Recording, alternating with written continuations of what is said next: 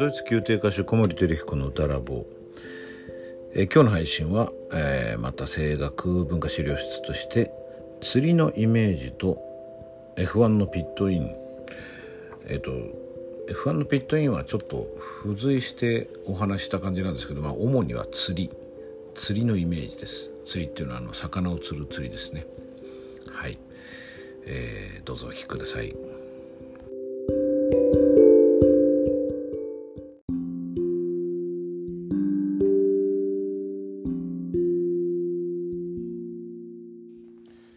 声楽文化資料室、えー、今日お話しするのは釣りの話です。釣りっていうのは魚を釣る釣りですね。えっ、ー、と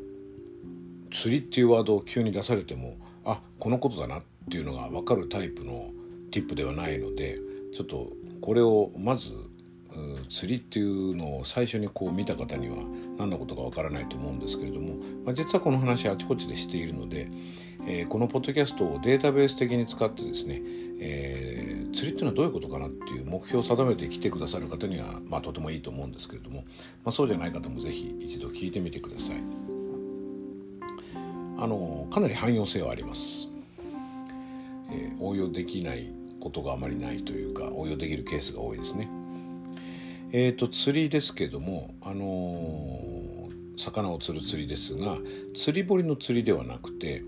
えー、もっと長い竿でこう糸も長くてですね遠くまでこの重りとその針を飛ばせるようなそういうイメージです。まだですからそのリールがついてるわけですね。でシャフトもそのよくしなる材質でグラスファイバーとかねえー、そのしなりを使って針を遠くにこう飛ばすことができますね。この竿をこう振りかぶってビュンとこう振るわけですよね。でその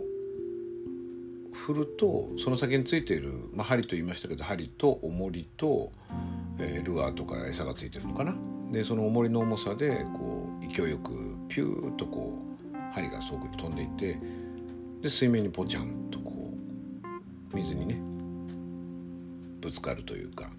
到達するわけですよね。でこれをですね、えーと、フレージングというかフレーズの始まるところのイメージに重ね合わせたいんです。それでフレーズの始まりつまり音の始まりがその着水えポチャンと音がしたところというふうにイメージしていただきたい。でそれに間に合うようにこう竿を振るにはですねまあその規模にもよります。どんぐらい飛ばすかによるんだけど、まあ、かなり飛ばしてほしいのでねイメージとしては。だからかなり早めに竿を振ることになります。ビュンと振ってピューッと飛んできてポチャンと。でポチャンのタイミングが要するに音の始まりということは楽譜に規定されてるわけですよね。その前の振るタイミングというのは特に規定されておらずまあこれは早めに取るのがいいというような今考え方でお話してます。えっ、ー、とポチャンの前に間に合うように振るにはあのかなり前に竿を振らなければいけない。これがそのフレーズに対する Q を出すような感覚ですね。よしとこう。でその当然歌う前にはブレスをするのでフレーズの始まりの前にブレスというプロセスがありますよね。でそのブレスの前にいわばそのフレーズを歌うことを発想する、まあ、何か感じてこう歌おうと思う気持ちが起こるタイミングっていうんですかねその辺りで多分竿を振って球を出す感覚でやっていただけるといいと思います。えっ、ー、とこれはあのフレーズとフレーズの間に十分給付がある時は竿を振るタイミングがその給付に入ってからつまり前のフレーズ終わってからで十分間に合うんですけれどもえっ、ー、とそうでない場合はフレーズの、えー前のフレーズが終わる前に、えー、Q を出さないと間に合わなくなりますね。これあの給付が全然ないフレーズっていうか給付が全然ない曲って時々あると思うんですしばらくね。フレーズとフレーズの間にブレスをするタイミングは作曲家に指定されてるんだけれどもそこに必ずしも給付がないあるいは8分給8分給付ぐらいで非常に給付が短いと。つまりその給付になってから発送して竿を振ってブレスもして歌うのに備えると間に合わない場合。ですね。ちょっといつも同じ例になっちゃって恐縮なんですけども例えばあのベートーベンのね「イヒリーベリヒ」なんかの場合はそのあまり給付がないわけですね。それでえっとまあ例えば F ドアだ、まあ、僕らなんか F ドアで歌うんだけども。Ich liebe dich so wie du mich で一回ブレスするとしますよね。あーああそこに全然給付がないわけですね。だから、Ich liebe dich so wie du mich って終わってから次どういうふうにしようかなあるいはそもそも歌うか歌わないか考えるみたいなことをやってると間が空いちゃうんですよね。だから「Ich liebe dich so wie du mich am Abend und am Morgen」ではなくてこの今えっとその発想するタイミングというかえーと、竿を振るタイミングをこの音で示すと「Ich liebe dich so wie du mich am Abend」っていうのはだと遅いので「Ich liebe dich so wie du mich am Abend und am Morgen」というふうに次のフレーズを準備する。あるいはもう歌うよっていう体を動かし始めるというか、まあ、体というか気持ちですかね。始めるタイミングを前のフレーズが終わる前に置いてしまうというこういう、まあ、ちょっと大胆だとですけどねその考え方が釣りのイメージです。ぜひやってみてください。これですね、まあ、あの4つの気質でお話しましたけれども、まあ、日本人はどうしても憂鬱質が強い、まあ、粘液質も含めてでそういう何て言うんでしょうかね憂鬱質っていうのはやっぱりきちんと物事をやろうとするので今歌ってるフレーズが終わる前に他の次のフレーズのことを考え始めるなんていうのはちょっとやりにくいですね。何て言うのかな。雑というかこういい加減なことをやってるような浮気をするというのかな。あのきちんと1個終わってから次やろうよっていうような感じなのがどちらかというと憂鬱質の気分なのでこれはなかなかしにくいんですね。でもまあこの釣りっていうのはイメージをこう無理やり持ってもらうことで憂鬱が強い人でもねこれは大体やっていただけるんですね。だから「イヒリベリソビドミーヒ」のとこでこう視覚的にこう前を見て、えー、針を飛ばしてっていうかその竿を振ってっていうふうにやるとですね憂鬱で固まりかけてた体がふっとほぐれてちょっと多血的になるっていうところがあります。でこれは僕今までやってきてその教育の現場でこの釣りの話をまあちゃんとある程度時間をとってして実践に向かった時に失敗した試しがないですねこれ必ず皆さんよくなるあの動的に歌うようになってくださって呼吸も深く入ってフレーズとフレーズがつながったっていうことをすごくおっしゃる方が多いですね。はい。これが釣りです。釣りのイメージ。ぜひ使ってみてください。えっと合わせてですねちょっとこれ注釈というかあのー、それに合わせてお話したいのはですね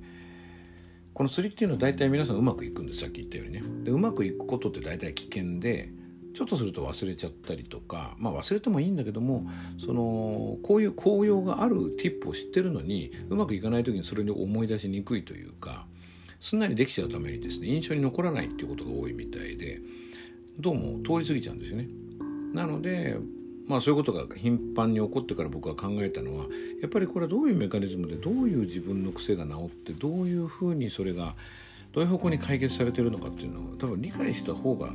気持ちに残るんだなと思ってます。なので、まあ、これでうまくいってみたらですねあのなんでそうなったのか自分の体を観察する観察してみるというプロセスを踏んでいただけると多分よりこの生きるティップかなと思います。っていうのは多分ね多くの方で結構大きな違いが現れるんですよ。だから大きな違いが現れるんだからその意義が大きいっていうことに当然なるわけだけどもそれがこう難易度が低いために軽んじられてしまうのがちょっと残念というか別にあのティップの地位が高いとか低いとかそうじゃないんだけどもあの生かされなくなるのが僕はとても残念なのでちょっとこれまあしばらくしてあれそういえばどうどうだったっけみたいなことになったらもう一度その釣りっていうことの自分の体にとって、まあ、気持ちにとってもあるかな意義っていうのをちょっと考えていただけるとそれがさらに深まるかなと思います。でもう一つはですね似たようなことでその準備するっていうことのうんまあ早いタイミングで準備することが大事だっていうような話の方向で話してますけれどもそれがこう何て言うのかな。さっきの憂鬱室みたいな話でのその堅実さとかこう万全さとか、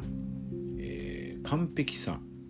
純粋さみたいなことを追い求めると体が止まっちゃうことが多いですね。動かない。だから次のステップを踏めないというかまずこの仕事終わってから次の仕事やるっていうふうになっちゃうんですけど結構我々の仕事ってパラレルにいろんなこと同時にやってるんですよね当然だけど歌詞のことを考えながらクラッシュンドも考えるし立ち稽古だったらその動きのことも考えながら指揮者の方のその動きにも注意して場合によってはお客様のそのなんていう雰囲気を感じ取ってそれを反映させるとか。あとは小道具のこと考えるとかいろんなことをパラレルあの並行して同時にやってるんですよね。でこの気の散り方が実は結構ポジティブに働くことが非常に多くてですねある意味でそれは、えー、東洋と西洋のメンタリティギャップの話にもつながっていって僕がその東洋の集中力が、えー、緊張に向かうのに対してその狭まっていくのに対して西洋の緊張あの集中力っていうのが広がっていく解放に向かうって話をしたことがあると思いますその解放の方の集中力を無理やり使うためにも、まあ、気が散ってるというか一個にあまり集中しすぎず感覚が開いてる方がいいという点ではこの一つのフレーズを歌い切る前に次のことに浮気が浮気をするというか目が映る目移りするみたいなのはいいんですね。でその目移りするところがですね結構ガチで次のフレーズの準備をするみたいなこともあってもう今歌ってるフレーズはまあとりあえず続けとくけれども次のフレーズのことをあのすごく用意し用意しっていうか一生懸命準備するみたいのが成功につながること結構多いんですね。だから釣りの今歌ってる音よりもその釣りで出してる糸のが大事だみたいなことなんですがイメージとしてちょっと重なりうるあのイメージしやすいかもしれないのが F1 フォーミュラ1のねあの車のレースのピットインのイメージなんですよね。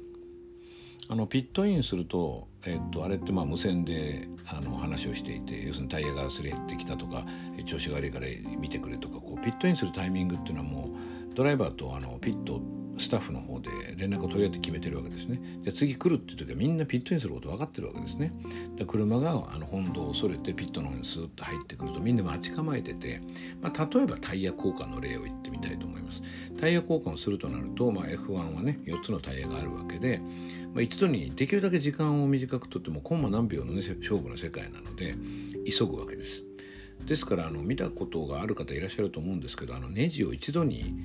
全部一個一個こうなんていうのかな。ドライバーとかボルトをそういう器具で離すさすのではなくて電動のねじ回しのがあの合体したやつがあってですねガーッとこう全部一度に外して早く外せるんですね。でその人たちがもう今か今かと待っていて来たらすぐに外すっていう感じで待ち構えてるわけです。でその人がどくと今度はタイヤを外す担当の人がいてタイヤを外すわけですね。それが終わるともう次のタイヤを持って待ち構えてる人が別にいてつけるわけですね、まあ、それは交代交代でやってるかもしれないけどもとにかく次のプロセスに移るにあたって一つのプロセスが終わる前に次のプロセスがもう準備されてるわけですね。でタイヤがつくとそのさっきのネジの人たちっていうのはもうあのまた次ネジを締めるように待っていてタイヤがはめられた途端にジャーッとこうギャーッとこう回して、えー、万全にネジを締め上げてすぐに出ていくと。ものすごいスピードでそれをやりますね。だからその給付になったら何をしようみたいなことでその給だったりするんだけども、うん、次のフレーズをどうするかっていうことを前の状況前のフレーズの間で虎視眈々と考えて構え構えるというか心の準備をしていくっていうのはすごくいいことなんですよね。その釣りのイメージの拡張版ですけどもピットイン。F1 のピットインのその、えー、イメージと、うん、釣りと合わせて使っていただけたらいいかなと思います。これはあのさっきも申し上げましたけども給付があまりないフレーズとフレーズのかあの間のインターバルというかそのところで非常に役に立ちます。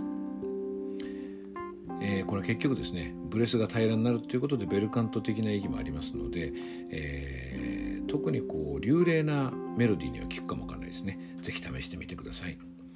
今日は釣りのイメージの話合わせて F1 のピットインのお話もしてみました。